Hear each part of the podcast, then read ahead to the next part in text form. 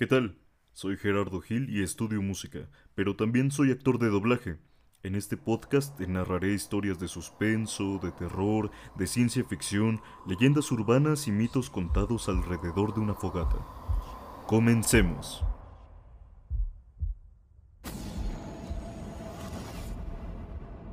A continuación les contaré una historia paranormal que me marcó a mí y a todas las personas que fuimos testigos. En mis 26 años de vida nunca había vivido una experiencia que me causara tanto miedo y angustia como la que vivimos esa noche del año 2015. Para darles contexto, este evento se desarrolla en una residencia para estudiantes de la Universidad Simón Bolívar. Estaba recién inaugurada, así que quienes fuimos testigos de lo ocurrido fuimos también los primeros en habitarla. Nadie antes de nosotros había vivido en esa casa. Era una casa de tres pisos, con más de 20 habitaciones, cocina, comedor, lavadero y área común, y fue construida en una hacienda en la zona de Oripoto, en Miranda, Venezuela. Al ser una residencia mixta, tanto mujeres como hombres podíamos vivir allí. Yo me mudé con mi hermano. No quiero exponer los nombres de las personas involucradas, así que usaré como seudónimo las ciudades de Venezuela de donde vienen. Nuestros personajes vienen de distintos rincones del país, así que eso lo hace más interesante. Todo comienza con un sueño que tuve sobre una niña muerta que visitaba la residencia. En el sueño, que lo recuerdo como si fuera anoche, la niña estaba pálida e iba vestida de una bata blanca. Se acercó hasta la casa intentando entrar.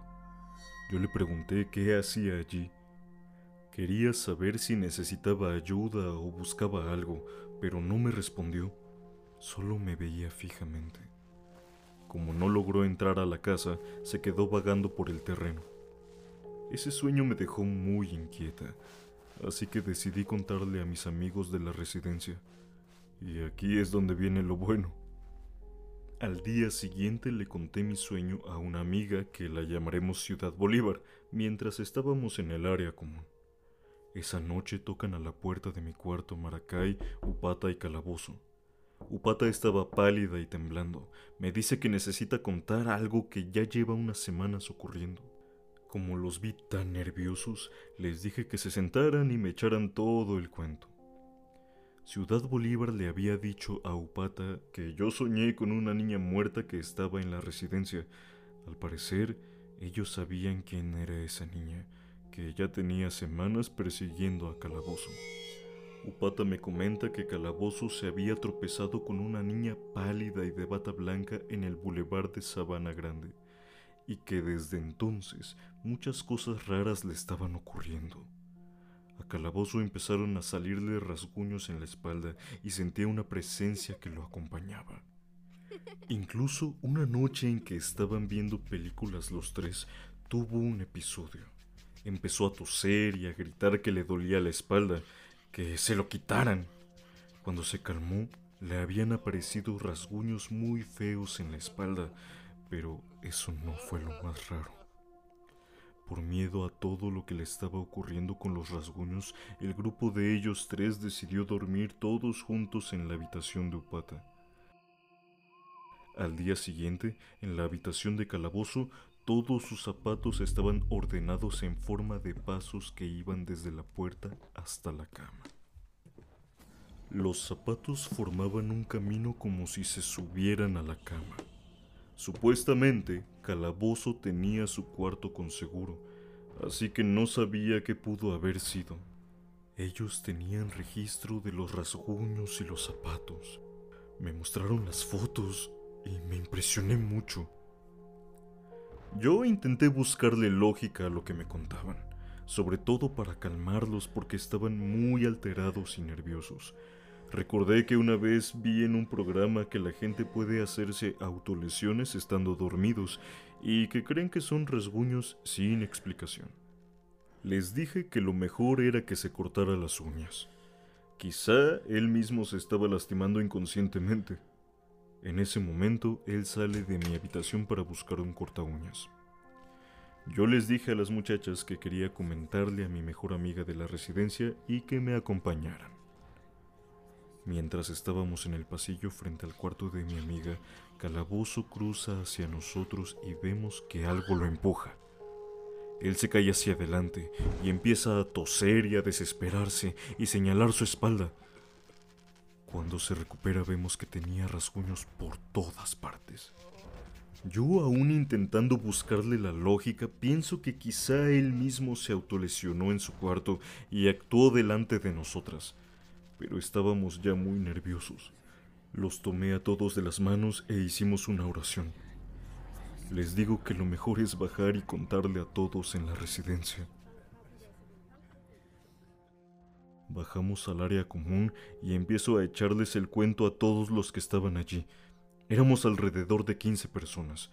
Incluso les muestro las fotos de los zapatos y los rasguños, pero nadie me estaba prestando realmente atención, pensando que eran inventos del grupo de tres.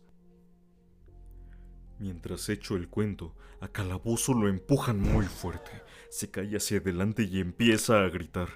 Eso sucede delante de todos nosotros. Todos empezamos a gritar y corrimos a una esquina. Cuando intentó pararse, lo empujan de nuevo, pero para atrás. Se cae y sigue gritando. Fue tan impresionante lo que estaba ocurriendo que yo salí corriendo con el resto de la gente a escondernos en un cuarto. Había una amiga que entró en pánico, estaba llorando y temblando y solo la escuchaba rezar. Afuera del cuarto se escuchaba todavía a Calabozo gritando. Hubo tres o cuatro muchachos que se quedaron con él afuera y lo ayudaron a pararse. Cuando salimos del cuarto, todos estaban llorando y nerviosos. Lo que se me ocurrió fue tomarnos de las manos y rezar en un círculo. Éramos unas 15 personas rezando y llorando. Fue muy angustiante. Rezamos una oración que conseguí en internet que era para alejar los malos espíritus. En el fondo yo tenía muchísimo miedo porque en las películas si uno se pone a molestarlos o alborotarlos y uno no sabe bien lo que está haciendo, puede acabar todo muy mal. No sabría decir cuánto tiempo duramos rezando, pero fue un rato que pareció eterno. Todos sentíamos que en cualquier momento volvería a empezar un episodio, pero no sucedió. Un grupo y yo subimos a hablar con los que cuidaban la hacienda. No nos creyeron nada. Esa noche dormimos unas seis personas en mi habitación. Nadie quería dormir ni acercársele a Calabozo. Pobre muchacho. Al día siguiente, él y su amiga fueron a la iglesia. Les dieron agua bendita y le recomendaron echarla en todos los cuartos de la casa. Nos enteramos luego que esa construcción nunca fue bendecida, lo que se supone que debería hacerse cuando algo se construye. A partir de ese momento, el ambiente era sumamente tenso en la residencia. No querían hablarle a Calabozo. Nadie durmió solo durante al menos una semana. Mi hermano puso cruces en cada rincón de su cuarto. Yo le pedí a mi mamá desesperadamente que nos fueran a buscar. Cuando por fin pudieron hacerlo, al tío que fue por nosotros se le partió un llavero de San Miguel Arcángel que tenía consigo desde hace años. Cuando llegó a la residencia, el llavero se le rompió en la mano. En esa residencia ocurrían cosas muy extrañas. Una de las teorías era que una señora que vivía en ese terreno era bruja y nos echaba maldiciones por estar ocupando esa casa. Siempre se le escuchaba gritando hacia nosotros y diciendo groserías. Otra teoría es que Calabozo estaba involucrado en santería y que le habían echado un muerto, que fue la niña que yo vi en mi sueño y con la que Upata también soñó. Upata incluso vio fotografías de Calabozo en su sueño que existían en la vida real y que ella nunca había visto. Al final, teníamos echando agua bendita por todas las habitaciones de la casa y no volvió a ocurrir nada paranormal, o al menos que yo me enterara.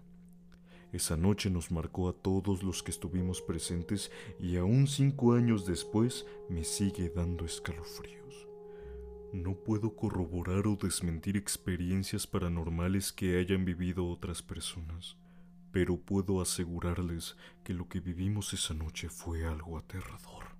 Vimos cómo lo empujaron y tumbaron nuevamente con mucha fuerza, cómo le salían rasguños, gritaba desesperado.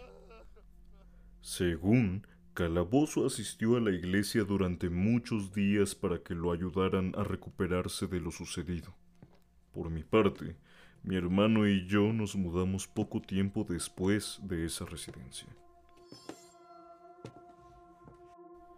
No supimos si ocurrió algo más, pero les aseguro que no olvidaremos lo que pasó.